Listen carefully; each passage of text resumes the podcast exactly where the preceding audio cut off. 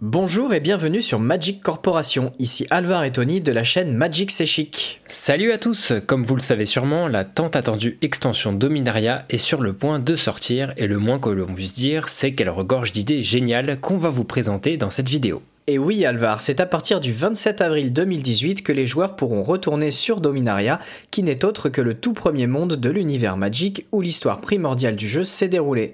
On a donc affaire à une extension chargée de nostalgie pour ceux qui ont joué jusqu'au bloc Carnage, et au passage, sachez que Richard Garfield, celui qui a inventé Magic, a réintégré l'équipe de développement spécialement pour cette extension. Et petit spoiler, il ne nous a pas déçus. Dominaria nous apporte donc 269 nouvelles cartes, dont 20 terrains de base, 101 communes, 81 communes, 53 rares et 15 mythiques trouvables dans les boosters, plus 10 cartes uniquement disponibles dans les Planeswalker Deck ainsi qu'une carte dédiée à la promotion Buy a Box en magasin. Pour le contexte historique, sachez que les événements se déroulent juste après ceux de l'âge de la destruction et donc en parallèle des errances de Jace sur Ixalan. Gideon et Liliana arrivent sur Dominaria après la défaite des Sentinelles face à Nicole Bolas et se lancent tous les deux dans une mission pour tuer Belzenlock, le dernier démon lié à la nécromancienne par un pacte établi des années auparavant. L'extension arrive avec son lot de nouveautés et notamment une nouvelle mécanique de jeu, les cartes de saga. Et ce nouveau type d'enchantement est fortement reconnaissable puisqu'il est représenté par un nouveau cadre avec le texte à gauche de la carte et l'illustration en longueur sur toute la partie droite.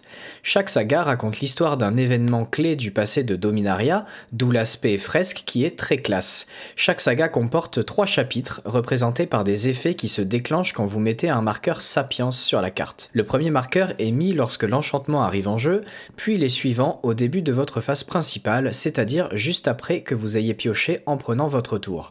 Une fois l'effet du troisième chapitre déclenché, l'enchantement sera sacrifié et quittera donc la table. Prenez par exemple l'histoire de Benalia et sa magnifique illustration.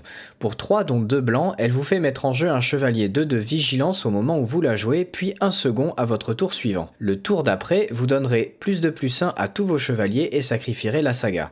Potentiellement mortel donc si un deck tribal chevalier se révèle viable en standard. Il existe aussi des sagas en rare et en incommune comme la restauration de Dominaria. Pour 5, elle renvoie une créature de votre cimetière dans votre main pour les deux premiers chapitres, puis une fois que le troisième se résout, vous renvoyez en jeu tous les terrains de votre cimetière avant de remélanger votre cimetière à votre bibliothèque. Enfin, vous sacrifiez cette saga une fois le troisième chapitre résolu. Cet ordre d'action est important ici puisque vous ne remélangez pas la saga à votre deck. Vous allez vite vous rendre compte qu'au-delà des sagas, les légendaires et les artefacts du set racontent aussi l'histoire de Dominaria. Avec l'extension arrive un nouveau terme de jeu simplement nommé historique qui permet de regrouper ces trois types de cartes dans une même catégorie. Par exemple, Joyra, capitaine de l'Aquilon, 3-3 pour 4, dont un rouge et un bleu, vous fait piocher une carte à chaque fois que vous jouez un sort historique, donc artefact, légendaire ou saga. Un autre membre de l'équipage de l'Aquilon, Raf Capachen, vous permettra même de les jouer en flash, très sympathique avec les chapitres des sagas, juste avant de prendre son tour par exemple. Donc pour cette extension chargée d'histoire, Wizard a logiquement mis l'accent sur les légendaires qui constituent vraiment le thème principal de Dominaria, avec au moins une carte par booster, du jamais vu donc.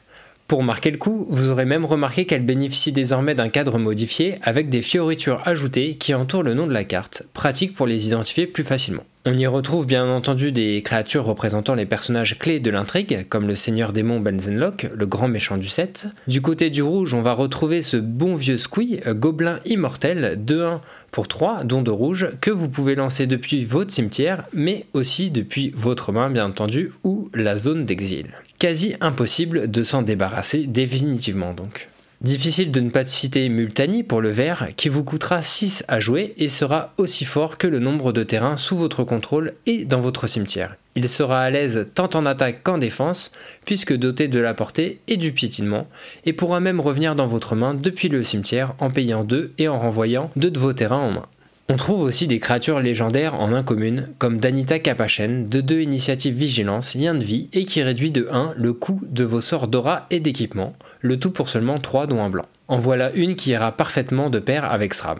Il y a également Shana, qui pour un vert et un blanc a une force et une endurance égale au nombre de créatures que vous contrôlez, et qui ne peut pas être ciblée par les capacités de vos adversaires. Il y a de fait beaucoup de cartes qui jouent sur ce thème légendaire, notamment l'antibête noire Réduire à néant, qui est plutôt génial pour le coup, détruisant pour deux en éphémère une créature non légendaire. Mais ça ne s'arrête pas là puisque nous avons aussi droit à une nouvelle mécanique, les rituels légendaires. Ils représentent des moments clés du passé de certains personnages sous la forme de sorts puissants ne pouvant être lancés que si vous contrôlez une créature légendaire ou un planeswalker.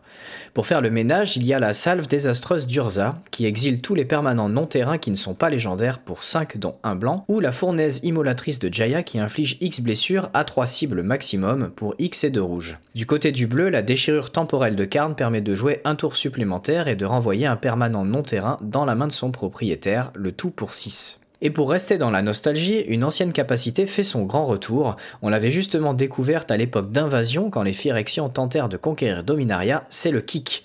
Pour les nouveaux, le kick est un coût supplémentaire que vous pouvez payer lorsque vous jouez une carte avec cette capacité. Par exemple, payez 3 de plus quand vous jouez Verix Ellam et il arrivera en jeu avec son frère Karox, 2 4-4 vol pour 7 donc.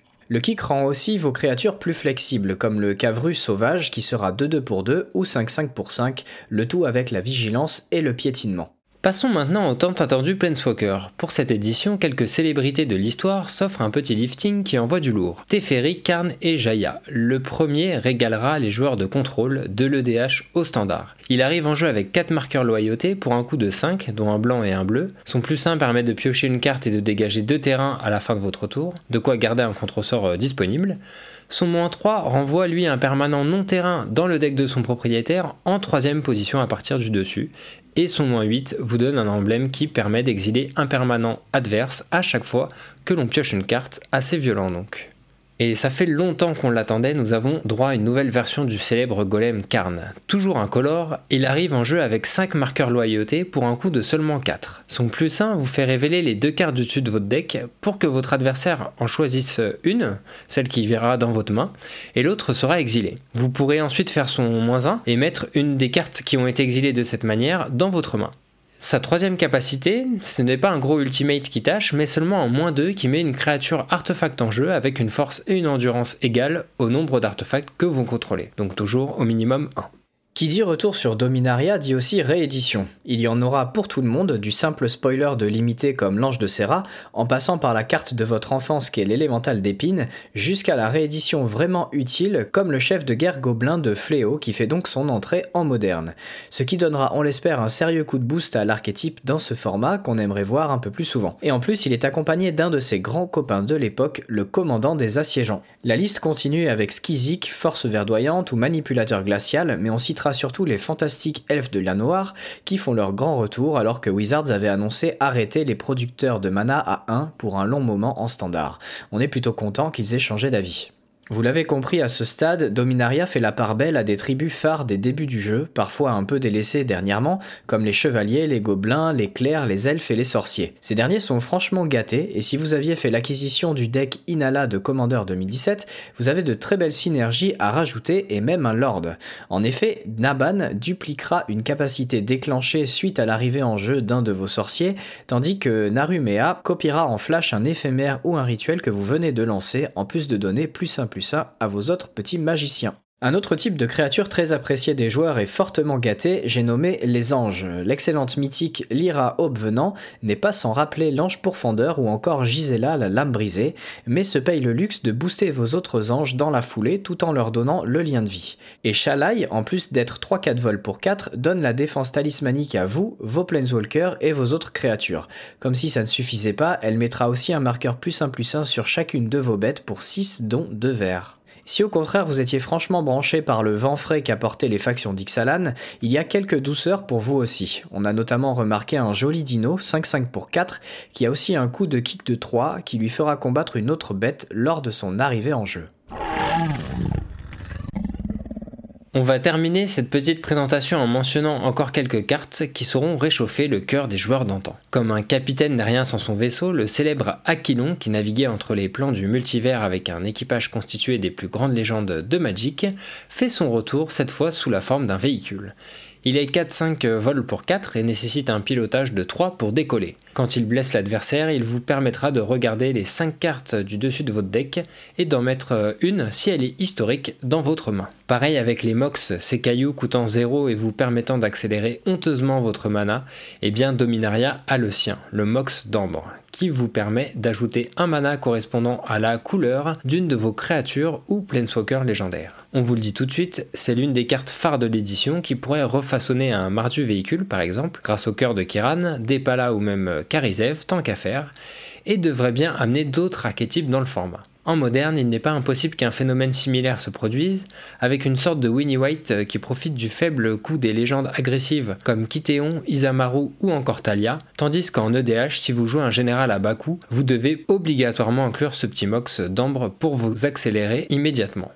Grâce à lui, Zurgo, au hasard, va même aller encore plus vite. Comme précisé au début de la vidéo, on retrouvera également avec Dominaria les habituels decks de Planeswalker qui contiennent chacun un Planeswalker et quatre autres cartes exclusives que vous ne trouverez pas dans les boosters. Pas de panique, ce ne sont généralement pas des cartes recherchées, elles sont surtout destinées à faire fonctionner ces decks plus facilement. Ici, le mage bleu-blanc Teferi fera donc face à la pyromancienne Chandra qu'on ne présente plus. Vous aurez d'un côté un deck avec un peu de pioche et du contrôle qui s'appuiera sur les artefacts pour faire gagner en puissance des créatures comme Zaid et l'archéologue audacieuse, tandis que la liste de Chandra ajoute une corde verte à son arc pour l'occasion. Il s'agira là d'accélérer sa base de mana pour poser de grosses bébêtes et tout brûler au passage. Rappelons que ces decks sont essentiellement destinés aux débutants et ont été pensés pour être joués l'un contre l'autre euh, surtout. Si vous ne saviez pas par où commencer, recrutez un partenaire de jeu et lancez-vous. Au-delà des decks préconstruits, les bundles constituent aussi un produit envisageable pour ceux qui veulent ouvrir quelques boosters puisqu'ils en contiennent 10 et sont accompagnés de 80 terrains de base et d'un dé à 20 faces, le tout dans une boîte de rangement en carton rigide. Et la dernière bonne surprise de cette extension, le retour des cartes promo non jetons pour les Friday Night Magic. Là non plus, Wizard n'a pas fait les choses à moitié puisqu'elles auront même un design alternatif avec un cadre de texte qui fait figurer le symbole de Planeswalker en fond. Vous obtiendrez aussi une carte promo foil en participant au week-end d'avant-première de l'extension les 21 et 22 avril en boutique, une version promo de Zaid si vous participez au draft week-end des 28 et 29 avril, ou encore la carte Vitzalfirin pour la Ligue en magasin qui commencera elle le 30 avril. Enfin, la carte Champ de Feu et Langue Soleil sera distribuée exclusivement dans le cadre du programme Buy Box à ceux qui achèteront une boîte de 36 boosters Dominaria. Nous allons conclure cette vidéo par une annonce récente de Wizards of the Coast qui a quelque peu remué la communauté. En effet, l'entreprise profite de l'arrivée de Dominaria et de sa fournée de créatures légendaires pour officialiser un nouveau format de jeu appelé le Brawl. Il s'agit d'une variante du format Commander qui est destiné au standard. Le principe est donc de choisir un général qui peut être une créature légendaire ou un Planeswalker et de constituer un deck de 59 cartes correspondantes à ses couleurs.